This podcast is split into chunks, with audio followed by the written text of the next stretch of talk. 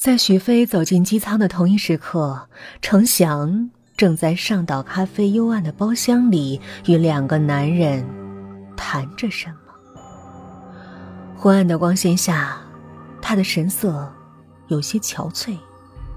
他将一张照片压在桌上，声音有些沙哑：“看到这个人出现，立刻通知我。”其中一个男人叼着烟，漫不经心的抓起照片看了一眼，脸上就露出愕然神情。程总，你没搞错吧？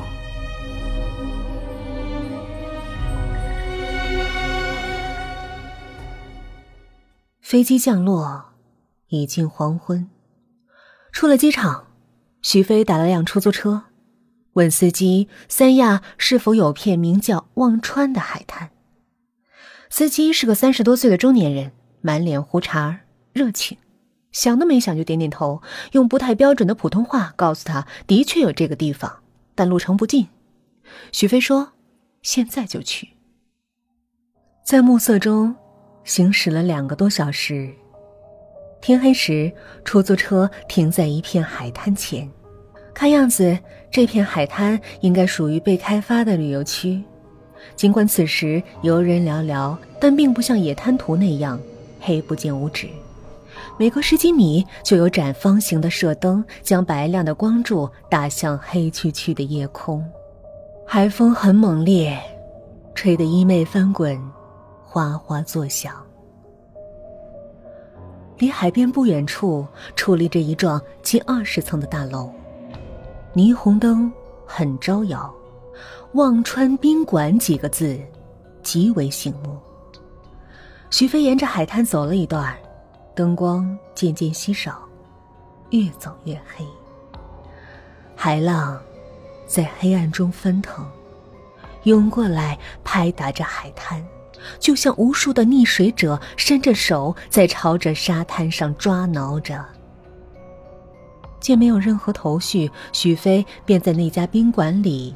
订了个标间。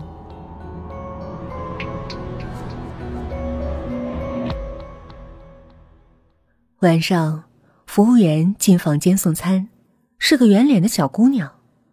徐飞装作无意的跟她攀谈：“哎，入住你们宾馆的人多吗？”“啊，夏天还好点儿，现在这个季节一般。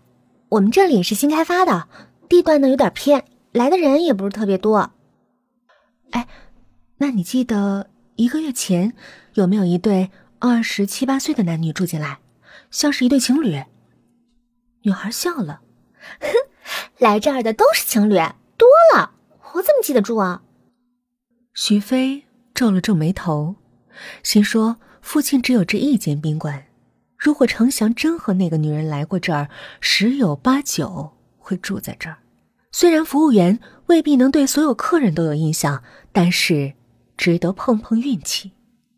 他转身从旅行包里掏出那本影册，又掏出一百块钱放在床上，笑着说：“来，你帮姐看看，照片上这俩人来没来过？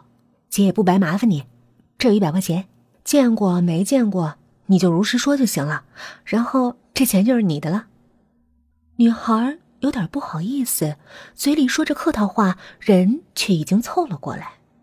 徐飞一手按在照片上，事先提醒他：“ 这照片有点吓人，你可别害怕。”说着，把手慢慢移开。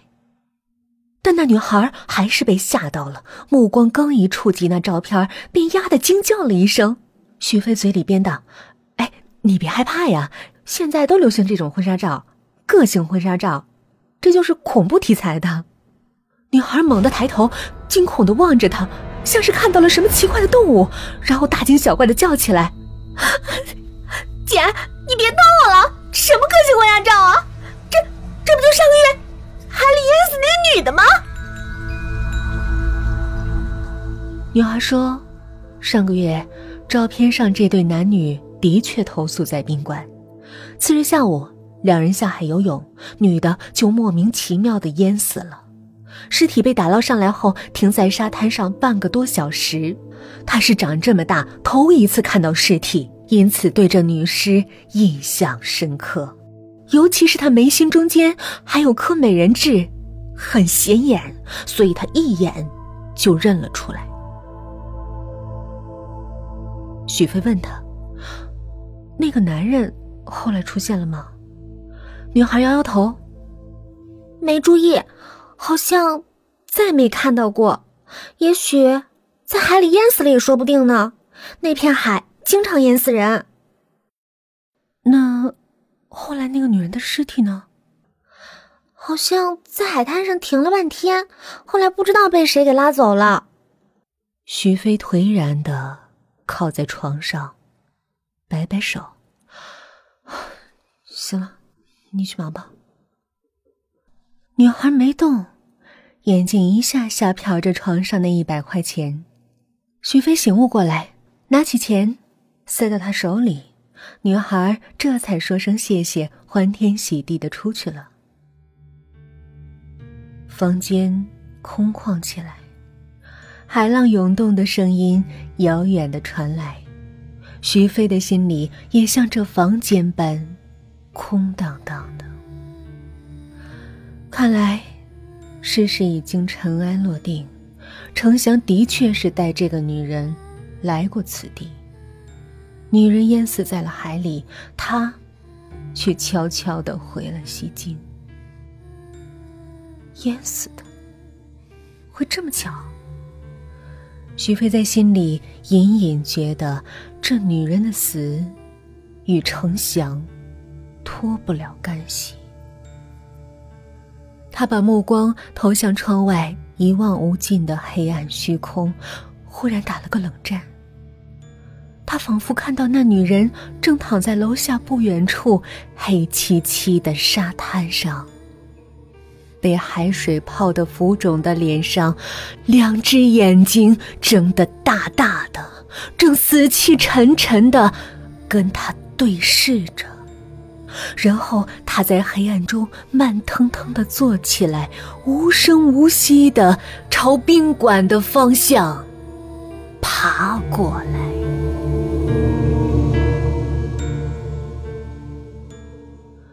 徐飞忙拉上窗帘。将黑暗和恐惧阻挡在外面。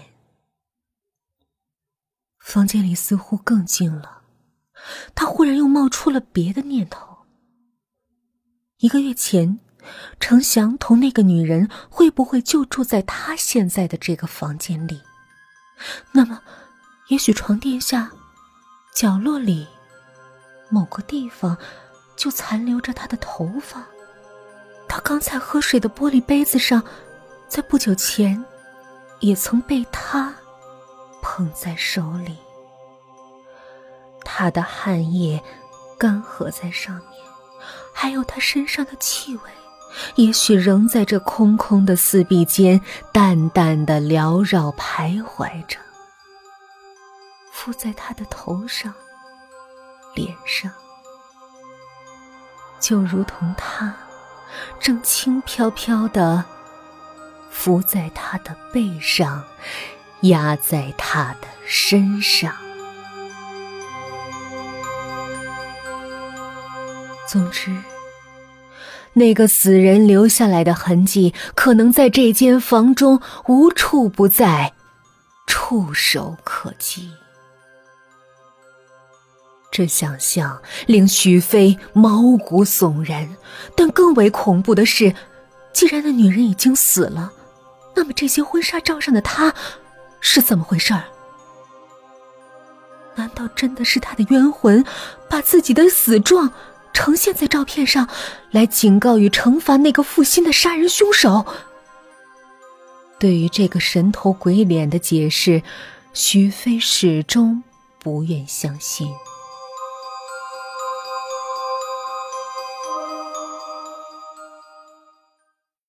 次日一早，徐飞询问了几个宾馆里的服务员，他们都去海滩看过女尸，答案和圆脸女孩基本差不多。看来女尸和照片里是同一个人，已基本确凿无疑。他简单收拾了一下行装，匆匆飞回西京。他要听听程翔的说辞。回到西京，许飞发现程祥竟离奇的失踪了。家里房门紧锁，房间内的情形同他离开时没有丝毫变化。他似乎一直没有回来过。打他的手机，关机。到公司去找他，所有的员工众口一词：程经理从昨天就没有过来。一个姓刘的副总苦着脸埋怨：“我也正找他呢，有个合同等着他签字，我这都火上房了。”给他周围的一圈狐朋狗友打了一圈电话，没人能说清他在哪儿。有一个人迟疑的告诉他，昨天他曾和程翔通过一个电话，虽然只是闲聊了几句，不过从声音上感觉程翔像是遇到了什么事儿，感觉他有点儿怪怪的。挂了电话，许飞也有些慌乱起来，难道程翔出事儿了？他不甘心，又跑了程翔平常喜欢去的几个酒吧，可仍然没有发现他的影子。徐飞站在一家酒吧门口，里面一个长头发的小伙子正在弹琴，如泣如诉的唱着那首老歌。霓虹灯把黑蓝色的夜空涂抹的一片虚假。徐飞忽然觉得茫然起来，自己这两天的经历。恍如梦境。半年来，和程翔的往事更像是笼入了一层迷雾之中，越来越不真切了。他以为自己很了解程祥，到现在才发现，根本不是。他想，如果明天再没有他的消息，那就只好报警了。回到家已经是晚上十一点，徐飞在一楼等电梯。红灯闪烁，显示电梯在负二层停了好一会儿，缓慢的爬了上来。负二层是车库，有车的住户往往把车直接开往地库，再搭电梯上楼。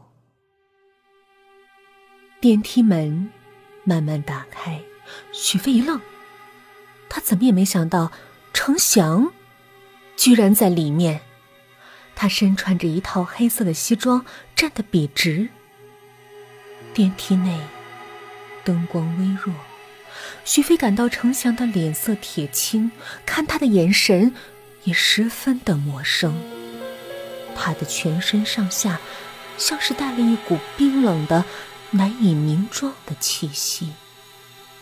徐飞心中猛地颤抖了一下，在将近午夜时分的狭小电梯里，他忽然觉得此刻的程祥。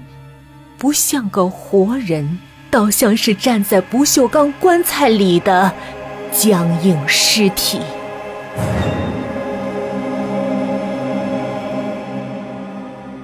这一天没见，程祥居然像变了一个人似的，在他身上到底发生了什么？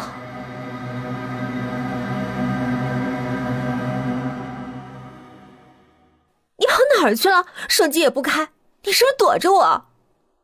许飞冲他嚷着，声音都有些失真。程翔看了他一眼，忽然没来由的笑了，身体往边上挪了挪，示意他进来。他的笑容令许飞感到有些诡异。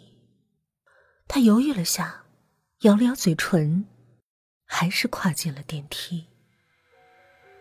门缓缓关闭，电梯启动了，无声无息的朝十一楼提升。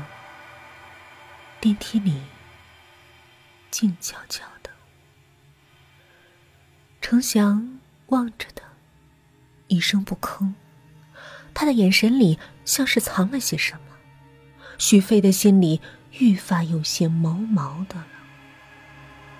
你倒是说话呀！到底发生了？